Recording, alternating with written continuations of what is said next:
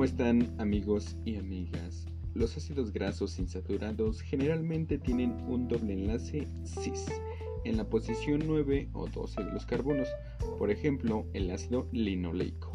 Su degradación transcurre igual que un ácido graso saturado por beta oxidación hasta que se alcanza un doble enlace en el carbono 9 en posición cis dado que la enoilcoenzima hidratasa solo puede metabolizar sustratos con un doble enlace en posición trans. La correspondiente enoilcoenzima A es transformada del isómero cis al isómero trans por una isomerasa.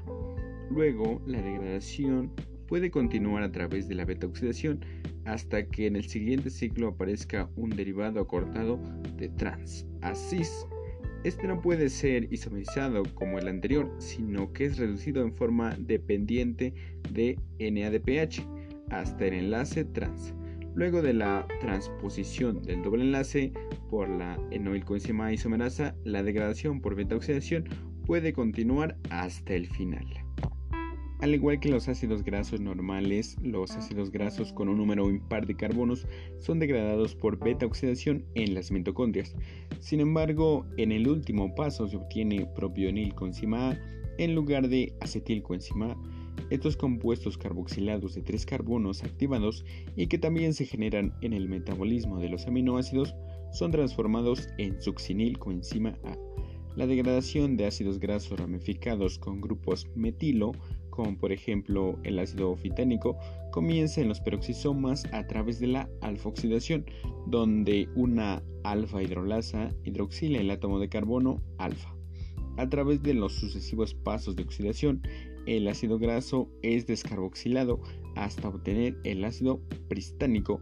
Luego siguen las reacciones de beta-oxidación peroxisómica que liberan acetilcoenzima A y propionilcoenzima A en forma alternada. Cuando la cadena tiene 8 carbonos de longitud, el ácido graso ramificado es transferido a la mitocondria donde continúa su degradación como un ácido graso de cadena mediana. En menor medida, los ácidos grasos también pueden ser degradados en el retículo endoplasmático por omega oxidación.